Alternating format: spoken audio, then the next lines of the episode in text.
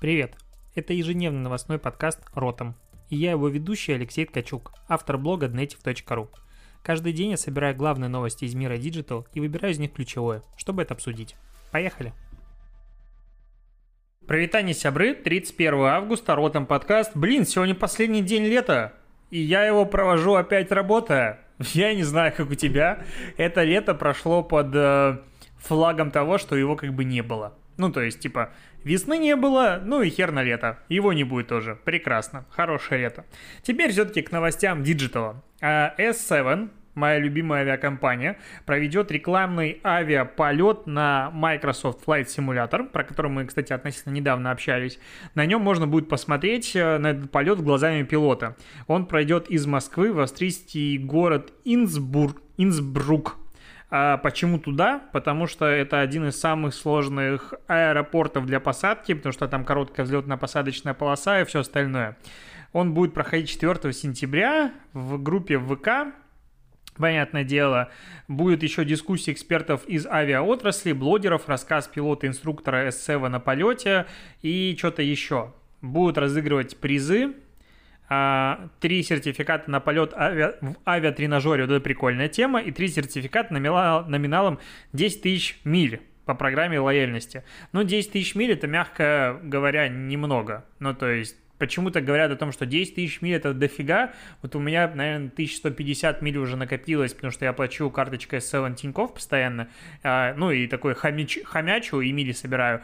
И я вот смотрю, что если там понтануться и куда-нибудь полететь бизнес-классом, то это прям в одну сторону двоих хватит где-нибудь. Ну прям, типа, немножко. Ну ладно. А, так вот, что хочу сказать про эту компанию. Во-первых, классно, что игра только вышла, вот только-только вышла, и ее уже применяют в маркетинговых коммуникациях, и причем авиакомпания, ну, прям зачетная.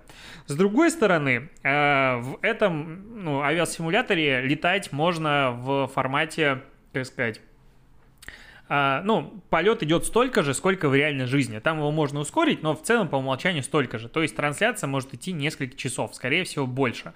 И, ну, это прям будет скучно, потому что ну, интересно в самолете только взлет и посадка. Ну, все остальное ты летишь в небе. Ну, как бы, что там смотреть? Скорее всего, количество прослушиваний, просмотров будет прям маленькое. Интересно посмотреть на результаты, но э, ВК часто берет такие трансляции, форсит их, типа вешает на главную страницу с трансляцией и привлекает туда трафик, и этот трафик приходит, смотрит 3 секунды и уходит.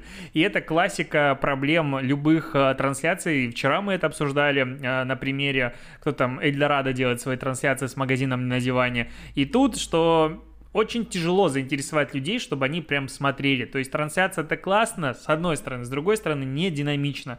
То, что используется симулятор, круто, вообще мне очень нравится этот подход. Но вот то, что как много людей посмотрит, что-то, кажется, не посмотрит.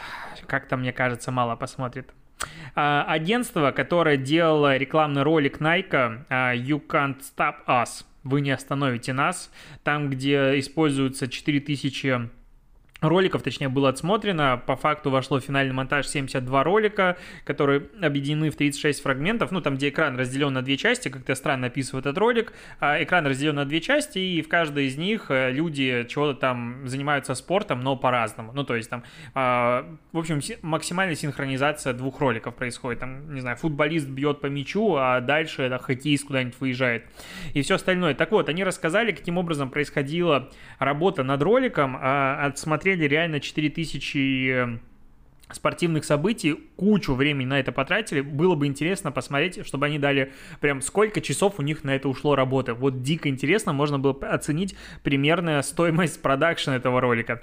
Но а, оказалось, что самый прикол а, в том, если брать разных спортсменов, ну, то есть спортсменов, которые занимаются разным спортом. Потому что если футболист, с одной стороны, бьет по мячу и дальше выбегает другой футболист, который тоже самое бил по мячу, просто побежал дальше, это типа нет вау-эффекта.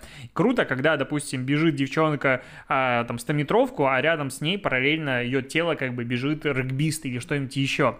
И оказалось, что использовали все-таки спецэффекты, то есть вырезали лишних спортсменов из кадра, а, дополняли кадр, потому что некоторые кадры, там, 6, 6 5-6 кадров идет то, что нужно, а дальше идет совсем не то. И поэтому они так расширяли, замедляли, много чего еще делали дополнительно. Вот, а, то есть как бы, по сути, это по-прежнему титаническая работа, но не с большим а, точнее, с небольшой долей спецэффектов. И вот когда я договорил эту новость, а, все-таки в конце было написано, что на построение композиции создатели ролика потратили более тысячи часов – тысяча часов. Сколько стоит час работы таких агентств в каком-нибудь Нью-Йорке и прочее? Даже если посчитать, что э, час работы специалиста, допустим, 2000 рублей в Москве, соответственно, 1000 часов, это получается 2 миллиона рублей, но это самый минимум. Ну, там будет больше, потому что 2000 это супервайзинг, все еще добавим спецэффекты, то далее.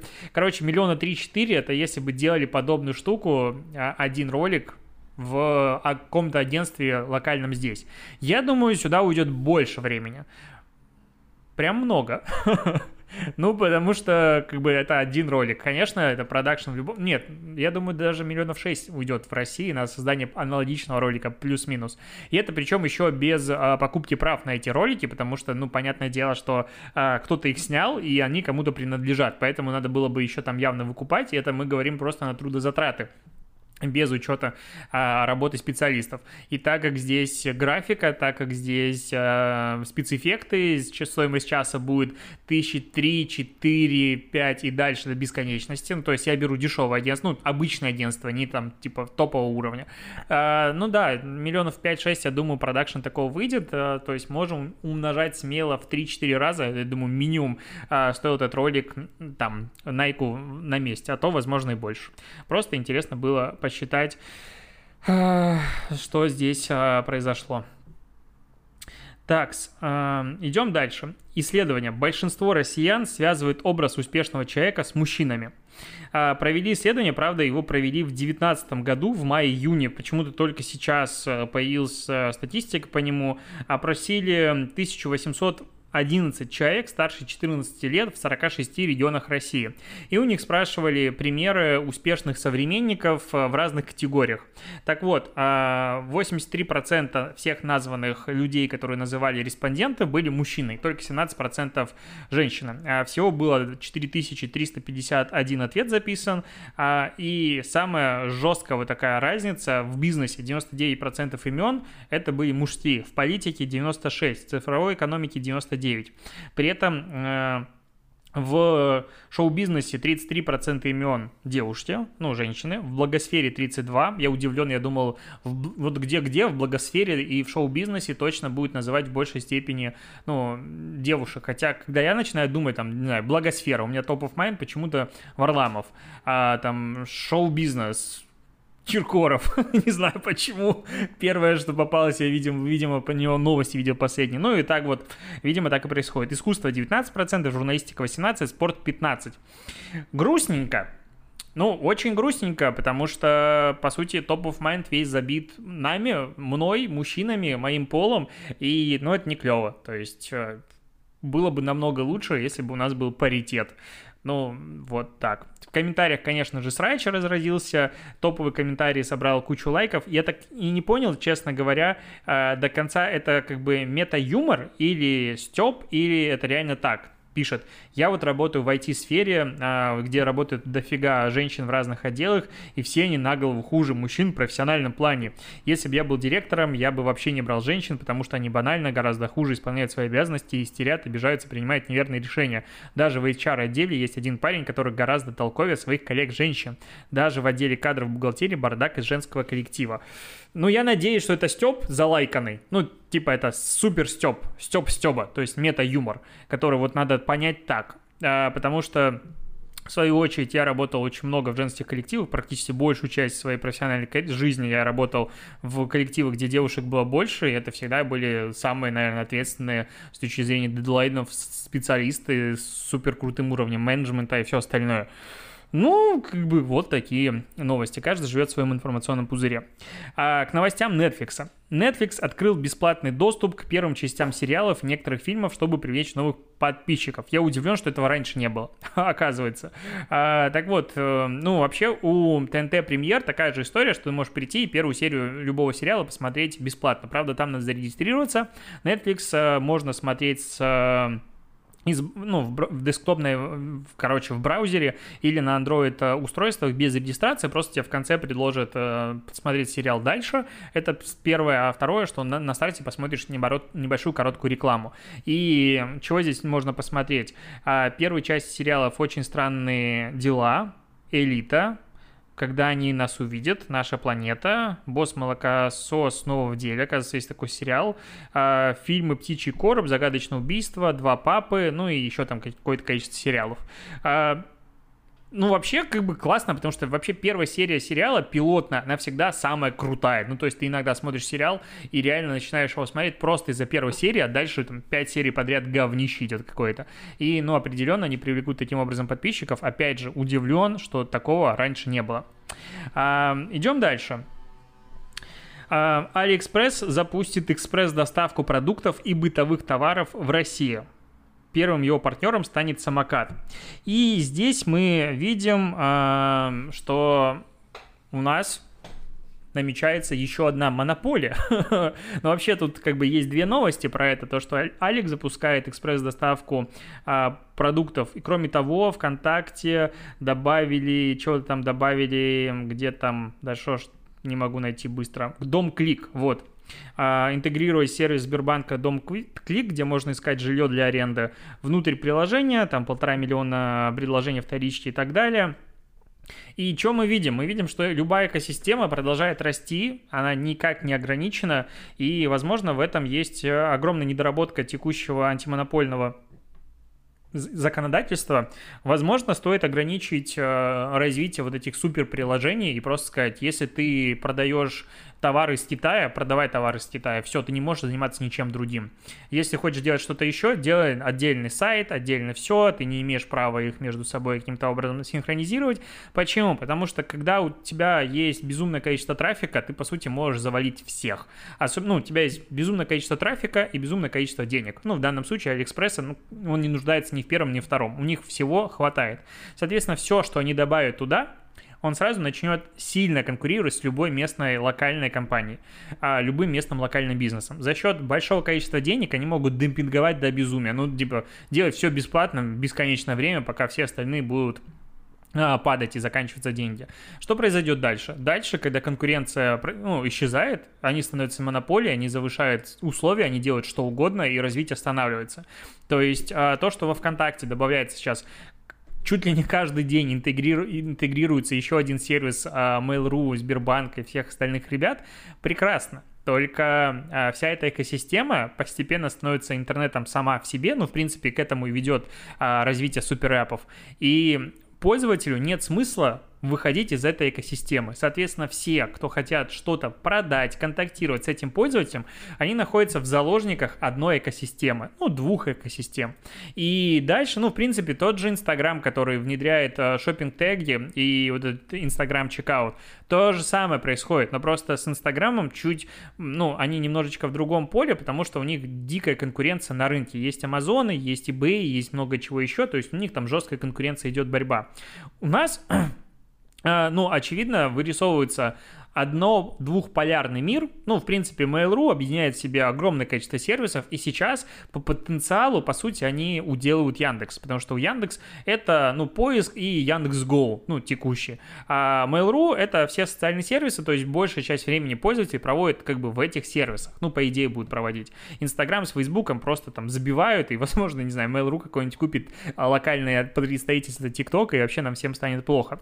То есть, ну, тоже появляется несколько таких а, полей, на которых пользователь может жить. И когда у тебя 2-3 экосистемы, которые могут между собой договориться, установить любые тарифы, то дальше становится реально монополией. Вот что делать с ней в моменте, когда монополия стала монополией, вот это уже тяжело. То есть это уже конкретно надо разламывать бизнес. То, что происходило э, в 20 веке в Америке с монополиями, которые там складывались. И это будет, ну, не классно. Мне кажется, то есть э, сейчас законодательство должно это осознать и пойти каким-то образом регулировать, потому что, ну, реально, создание супер-эпа — это прямой путь к убийству всех. Попробуй сейчас создать свой интернет-магазин. Ну, то есть ты создаешь интернет-магазин, и дальше ты не можешь быть интернет-магазином сам в себе, потому ну, у тебя никогда денег не хватит. Ты должен идти торговать на Wildberries, ты должен идти торговать сразу же на Алике, на всех остальных экосистемах. Твой сайт, по сути, нахрен никому не упал, потому что, ну, попробуй его заоптимизировать так, чтобы он э, твои продукты были выше озона какого-нибудь или еще чего-нибудь, тупо в контекстной рекламе, не в контекстной рекламе, а в поисковой выдаче органической, в которой еще куча своих продуктов запускает Яндекс и Google. То есть, э, да, можно до усрачки говорить о том, что это их продукты, они имеют право делать с ними что угодно, но это можно говорить до момента, когда твой бизнес накрылся. И вот даже как я, как создатель контента, я из-за этого очень сильно парюсь, потому что, ну, стараюсь смотреть как бы вперед в будущее, и в будущем все где так, что ты создаешь контент и вынужден отправлять его во все платформы, потому что на твою платформу всем насрать. Человеку удобно сидеть в Инстаграм, значит, принеси ему в Инстаграм. И дальше подстраивайся, пожалуйста, под алгоритмы а, этой экосистемы. И то, что твой контент живет сутки, а не годы, это уже никого не волнует. А, это плохо. То есть вообще ничего хорошего в этом нет. Я надеюсь, что все это вот такой монополием придет какой-то конец. А, к новостям соцсетей в Китае заблокировали единственную соцсеть на монгольском языке, потому что там начала распространяться информация о том... Короче, в Китае вообще творится адская чернуха, адская жесть. А, ну вот есть народ, не знаю, нация китайцев, и в Китае живут э, другие нации. Монголы, удмурты, или как их называют, по-моему, удмурты. Я сейчас попробую быстренько найти. И вот есть только титульная нация, а все остальные должны ассимилироваться. То есть китайцы, уйгуры, уйгуры, прости, а, и все другие нации, когда, когда Китай приезжает в другую страну, он делает локальное представительство Китая. Когда ты приезжаешь в Китай, ты должен стать китайцем. Ну, как бы такая логика. И если ты живешь там, аналогично должен стать им. И вот сейчас продолжают блокироваться вообще все СМИ, э, все блогеров садят. Ну, там сейчас вызвали там 30 блогеров, которые писали о том, что в Китае, ну, в китайской внутренней Монголии будут э, переводить все э, школы, которые обучали на монгольском языке, на китайский язык. Всех блогеров, которые об этом писали, их просто вызвали э, на допросы в нужные органы и объяснили, что если они дальше будут об этом писать, они сядут. Прекрасная свобода слова.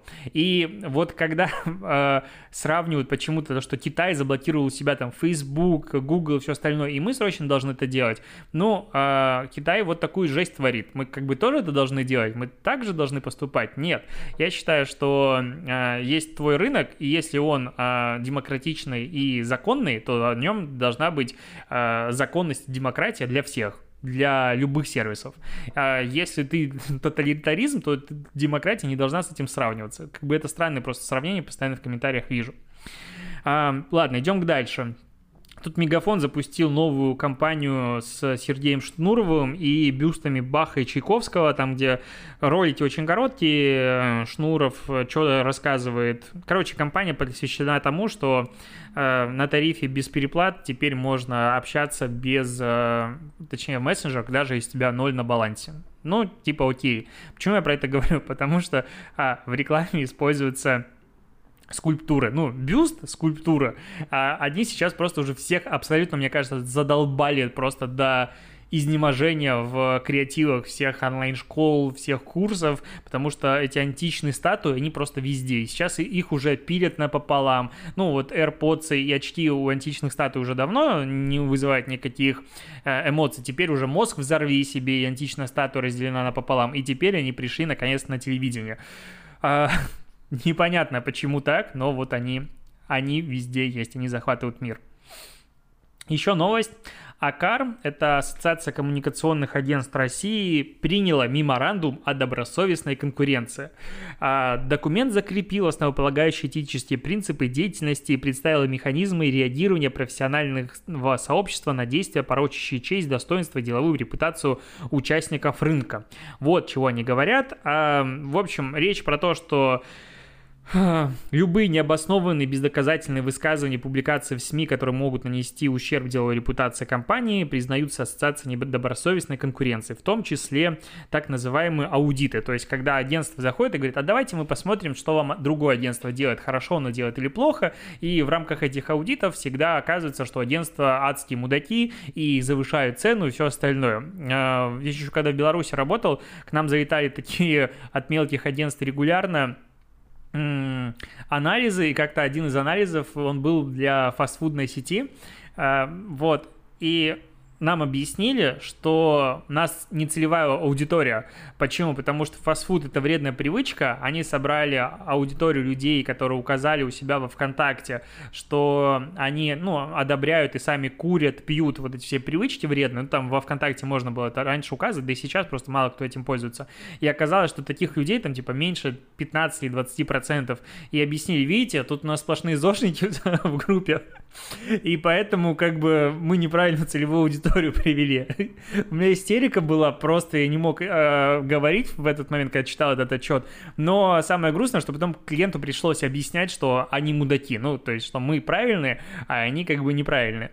И, ну, это было занятный опыт, но вот такие аудиты действительно бесят, с одной стороны. С другой стороны, часто агентства зажираются и делают лютую дичь. А ко мне иногда приходят на консультацию э, коллеги-маркетологи, которые показывают отчеты, я просто хватаюсь за голову. Ну, то есть у меня вообще, я не продаю свою студию, я не заинтересован в том, чтобы там, знаешь, как строители. Вот у строителей такая тема. Ты приводишь нового строителя на любой объект, а, говоришь, что тут плохо, он тебе объясняет, что все плохо. Ну, то есть работали криворукие обезьяны, которые сделали все ужасно. У строителей так всегда. Без обид. А вот у маркетологов похожая штука. Я как как бы внешний консультант не заинтересован в этом. Я хочу сказать, вот здесь хорошо, вот здесь плохо. Но иногда ты читаешь отчеты и просто типа, вот, вот, вот вам вот это вот прислали, и ты охереваешь. То есть нельзя сказать, что аудит, аудит это не, ну, ужасное плохо. Ну ладно, я немножечко отошел в сторону. Вернемся к Акару. Они выпустили резолюцию, 8-слайдовый PDF-документ. Я открыл, у меня, честно, глаза поплыли на бикрень. А, почему? Потому что, ну, мне кажется, это знает вообще каждый верстальщик, что нельзя делать выравнивание по ширине потому что начинает между собой совокупляться буквы, ну, шрифт. Потому что, ну, вот у тебя есть выравнивание по левому краю, идеальное выравнивание. Все работает в нем хорошо. Если ты делаешь под, по, э, ну, по левой и правой части одновременно, получается, что шрифт растягивается в каких-то моментах, в каких-то сужается, ну, потому что буквой по-другому не вместить. И вот здесь Акар выпускает PDF-ку, в которой шрифт выровнен по двум сторонам. Соответственно, вот, ну, тупо гармошка. Где-то там э, расстояние между буквами там полтора-два, а где-то 0,7. Ну, вот если говорить в каких-то цифрах. И это нереально читать. Ну, просто адская дичь. Ну ладно, это хрень. Дальше начинаю читать. Член Ассоциации коммуникативных агентств России. И дальше начинается какая-то вот декларация их намерений. И они просто взяли первое э, слово любого предложи, любого абзаца, они сделали его капсом и большим. И получается, члены Ассоциации коммуникативных агентств России, коммуникационных, руководствуясь, принимая во внимание, признавая, выражая заинтересованность, признавая, прилагая усилия э, предмет меморандума. То есть максимально абстрактная хрень. Ну, обычно туда выносятся ключевые слова, которые прям ты прочитал, и дальше идет их расшифровка. То есть, пост, ну, не знаю, решительно запрещает, что-нибудь еще. Ну, короче, так не делают. Это плохо, это ужасная работа. Но э, вот есть как бы члены ассоциации договорились между собой, что они больше не будут позорить честь а, других агентств, а, какие-то там декларировать вещи, обвинения недока- недоказанные публично, и вот будут все хорошие, пушистые. И сразу главный вопрос, а что если нет? Ну, то есть, вот если кто-то нарушает, что будет потом? Самая страшная кара, что агентства могут исключить из Ассоциации коммуникационных агентств России а в остальном, типа, они напишут СМИ, все остальное. А, что, как происходит а, а, те, вот, разбирательство? Ты пишешь претензию в вот этот в совет по этике. Ну, блин, просто ну, какой-то со- сове- Советский Союз, совет по этике, просто жопа. Ну ладно, ты пишешь туда претензию, в которой объясняешь, почему ты считаешь, что тебя опозорили, опорочили, репутация пострадала и все остальное. И комиссия по этике рассматривает заявление в течение 20 рабочих дней, не считая день обращения. То есть по факту месяц. а что не полгода? Ну, то есть, ну, э, в мире, когда ты делаешь какой-то вброс, все его обсуждают, и через неделю забывают о нем, просто зная, что первое агентство мудаки, что-то месяц рассматривать и через месяц выпускать какое-то опровержение и что-то еще, ну, проще забить. Всем плевать. Вспомни, кто позорился месяц назад. Всем насрать. Ну, было что-то месяц назад, ты помнишь, скорее всего, что это произошло. Любой фейк, который, ну, появляется, он должен вот так сразу опровергаться, сразу надо выпускать пресс-релизы, объяснять. А здесь, ну, классический подход, э, не знаю, наших чиновников. Ты отправил претензию, у тебя, не знаю, вода падает, капает с потолка ржавая, не знаю, горячая. Тебе говорит, хорошо, мы рассмотрим в течение двух недель. Ты говоришь, ну у меня же вода льется. Но мы рассмотрим в течение двух недель. И вот тут такая же история. И это как бы самая прогрессивная организация, которая должна заниматься, ну, короче, почему так, я вообще не понял. ну, хрень какая-то адская. А, еще новости. Актриса Элизабет Олсен а, удалила свой инстаграм из-за того, что ее за, затравили за неправильную скорбь. А, тут на днях произошла ужасная вещь, ну, тр, трагедия. Почему? Потому что а, скончался Боузман, это Черная пантера актер, который играл Черную пантеру. Вот, и фанаты срочно начали хейтить всех, кто не до конца, не, до, не, не сильно скорбит. А, вот. И я что-то вообще не понял. Ну, вроде как связывают, что после вот этой трагической смерти он э, боролся с раком и 4 года сражался и, в общем, не смог вытянуть болезнь. Вот. И типа актриса якобы не до конца сильно скорбела и поэтому удалила свой инстаграм, потому что ее просто захейтили. Сто процентов подтверждения этому как бы особо нет, но что-то странное происходит. И, в принципе, такая история происходит регулярно, а я вообще боюсь, ну, я когда начал писать про Беларусь, события в Беларуси, а, и сейчас постепенно вышел из этого, как бы, контекста, потому что я надеюсь, там все будет хорошо, и не обязательно мне все это дело освещать мне сразу же начало прилетать в личку миллиард других инфоповодов, которые также надо осветить. А, гору, которую хотели спилить, я забыл где, ну, Содовая гора протесты в Хабаровске, какие-то еще ужасные события и все остальное, потому что если ты типа вот условный активист, ты должен писать вообще обо всем, потому что вот тут важная штука. И то, что ты, допустим, пишешь про маркетинг или про что-то еще, вообще людей не касается, ну, не интересует, потому что обязан, у нас важное дело. А, и вот разделять, как, разделять какие-то инфопотоки очень сложно. Я вот начинаю осознавать, насколько тяжело звездам, потому что они же регулярно встают, ну не то что на какую-то сторону, начинают освещать какие-то события. У них личка просто ломится от всех событий, потому что в мире тотальная жопа происходит буквально каждую секунду. И вот здесь, как бы, если действительно она удалила свой инстаграм из-за того, что я просто начал дико хейтить из-за того, что она недостаточно скорбела публично, но это жопа, потому что вот это вот новая норма этики мне не, не нравится, когда ты должен, не потому что ты хочешь, а потому что ты должен. И это как бы, э, это как бы плохо. Еще короткий микрокейс. Самокат сделал новые упаковки, новые надписи на своих э, STM, ну, то есть на своих продукциях, которые они распространяют через свою сеть. Они супер милые. То есть на пачке пельменей написано «До зарплаты еще неделя, а последние деньги на карте списались за премиум подписку в Spotify. Ставишь кипятиться воду, ищешь плейлист оптимиста и включаешь музыку погромче». Вообще кайф. Или на круассане написано «Посидеть на диете весь день, но ближе к 10 вечера внезапно осознать, жизнь слишком коротка, чтобы лишать себя удовольствия съесть лучший круассан на свете. Если бы они еще вкусные были, я вообще закачался и покупал бы только их.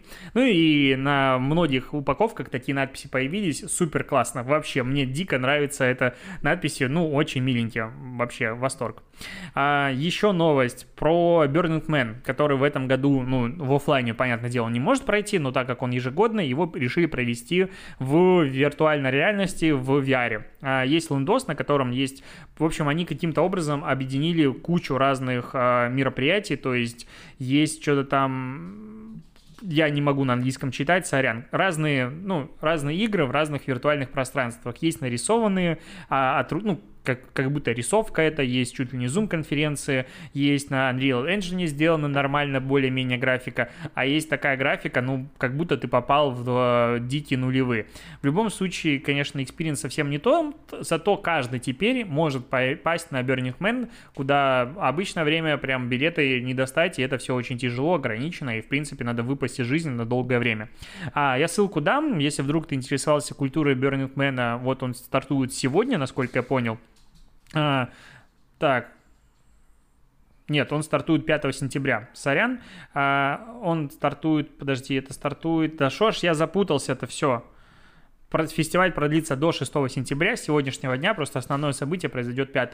Я ссылку дам, потыкай, интересно, но там в большей степени все в VR, то есть с мобильного телефона надо это делать. Я еще посмотрю, может сделаю какой-то обзорчик по итогу.